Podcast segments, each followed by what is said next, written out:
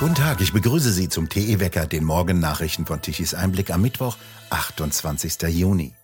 Heute soll das sogenannte Heizungsgesetz im Detail ausformuliert werden. In der Nacht zum Dienstag haben sich nach Medienberichten die Fraktionsvorsitzenden auf die letzten Einzelheiten geeinigt. Dieses Gesetz soll zunächst nur für Neubauten gelten. Ab dem kommenden Jahr dürfen danach nur noch Heizungen neu eingebaut werden, die zu 65 Prozent sogenannt klimaneutral betrieben werden können, wie zum Beispiel Wärmepumpen. Auch Öl- und Gasheizungen, die mit sogenanntem Ökogas oder E-Fuels betrieben werden könnten, sollen demnach möglich sein. Dann soll jede Kommune für jedes Haus die Anschlussmöglichkeit für Fernwärme prüfen. Danach soll jede Stadt eine Wärmeplanung entwickeln, die bis spätestens 2028 vorliegen solle. Ab dann soll dieses Heizgesetz für alle gelten. Gerade haben die Kommunen erklärt, dass sie weder Personal noch Geld für diese Aufgaben haben. Mieter müssen sich an den Kosten über eine sogenannte Modernisierungsumlage beteiligen. Eine funktionierende Heizung müsse niemand ausbauen, so hieß es. Es solle überall möglich sein, eine Holzheizung oder eine Gasheizung einzubauen, die auf Wasserstoff umgerüstet werden könne. Nichts haben bisher die Ampelkoalitionäre dazu gesagt, wo solche Heizungen herkommen sollen, woher die neue Wunderwaffe Wasserstoff kommen soll und wie der verteilt werden soll und was das alles kostet, sowie wer das alles bezahlen soll. In der kommenden Woche sollen im Energieausschuss des Bundestages nochmals Experten angehört werden, zumindest diejenigen, die noch schnell einen freien Termin haben. Bis zur Sommerpause nach dem 7. Juli soll das Gesetz dann durchgepeitscht werden. Karl Lauterbach, der derzeitige Bundesgesundheitsminister, lässt jetzt 755 Millionen Masken verbrennen. Die seien abgelaufen, wie das Gesundheitsministerium auf eine Anfrage der Welt mitteilte. 660 Millionen Masken seien davon OP-Masken, 95 Millionen sogenannte FFP2-Masken. Bestellt hatte zu Corona-Hochzeiten diese Masken noch Jens Spahn, CDU, als der noch Gesundheitsminister war.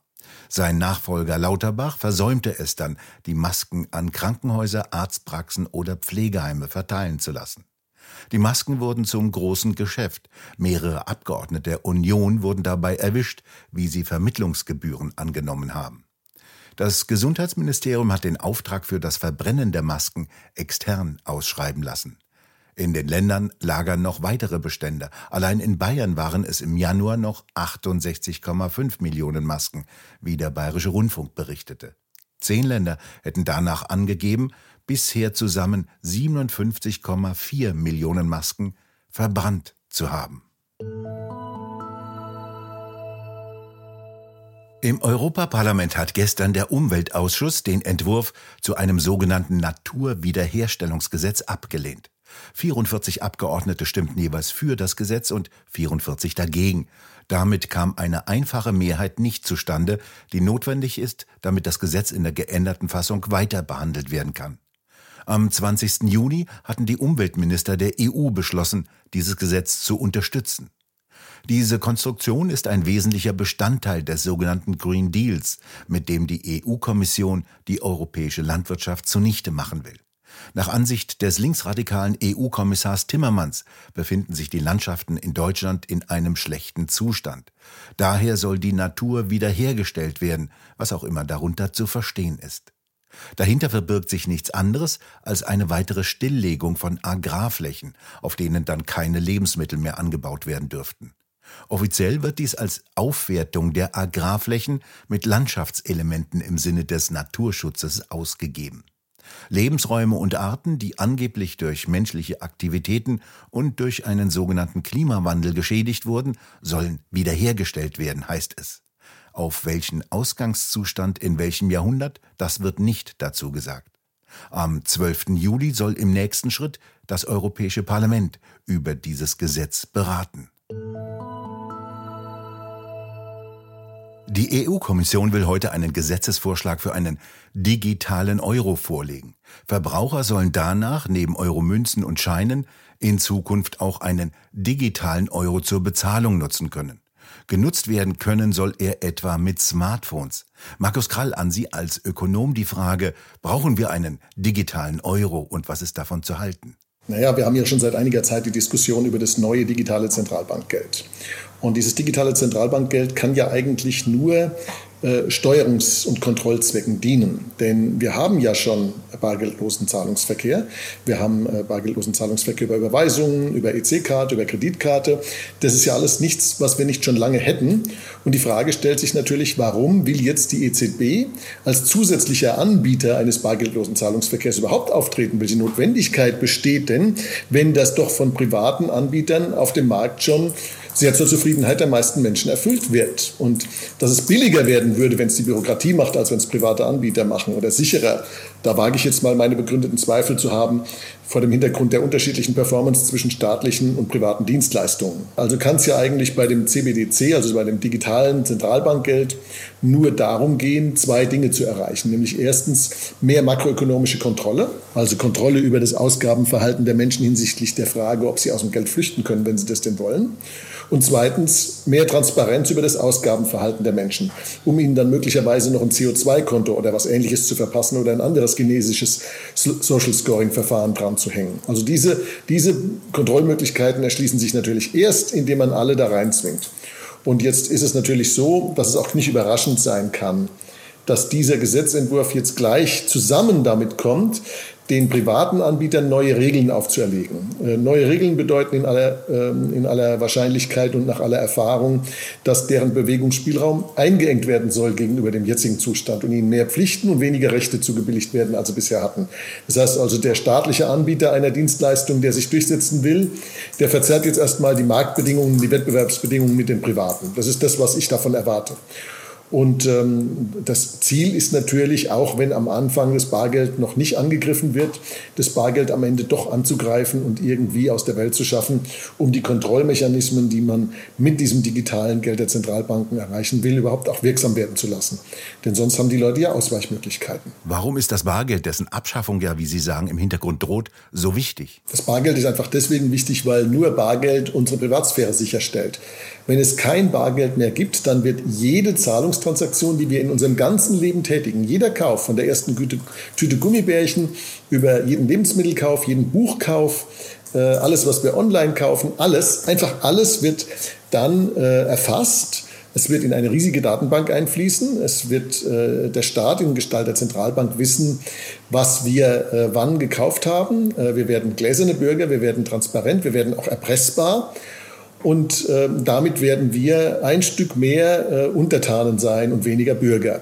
Und äh, Bargeld ist so gesehen in gewisser Weise zwar auch das Bargeld, das wir haben, ist nicht optimal, weil es nicht goldgedeckt ist, aber es ist immer noch besser als gar kein Bargeld. Und Bargeld ist so etwas wie, wenn man so will, geronnene Freiheit. Also die Abschaffung des Bargeldes ist eine Freiheitseinschränkung der Bürger. Markus Krall, vielen Dank für Ihre Einschätzung. Sehr gerne. Kritik löste der Vorstoß des sächsischen Ministerpräsidenten Kretschmer aus, der sich für eine Reparatur von Nord Stream 1 aussprach. Kretschmer, CDU, hatte sich für eine baldige Reparatur der zerstörten Gaspipeline Nord Stream 1 ausgesprochen. Es gebe überhaupt keinen Grund, warum jetzt nicht daran gegangen werden sollte, diese Pipeline zu sichern und zu reparieren, sagte Kretschmer dem Sender Welt TV. Damit stellte er sich gegen die Bundes-CDU. Oppositionsführer Jörg Urban von der AfD-Fraktion im Sächsischen Landtag wies jetzt darauf hin, dass Kretschmer im Landtag genau das Gegenteil von dem mache, was er sage. So habe die AfD-Fraktion im Februar im Sächsischen Landtag den Antrag gestellt, dass sich die Staatsregierung von Sachsen auf Bundesebene dafür einsetzen solle, dass die Betreiber von Nord Stream freien Zugang zur Reparatur der zerstörten Rohrleitungen erhalten und die Lieferbereitschaft wiederherstellen könnten. Zur Begründung führte sie aus, die Bundesrepublik Deutschland befinde sich in der schlimmsten Energiekrise seit ihrer Gründung. Auch die sächsische Wirtschaft werde durch teure Energiepreise gefährdet. Insbesondere stelle der Zugang zu bezahlbarem Gas ein massives Problem für Bürger und Unternehmen dar. Eine dauerhafte Abkopplung von russischem Erdgas werde ohne wirtschaftliche und soziale Einschnitte zukünftig unmöglich sein.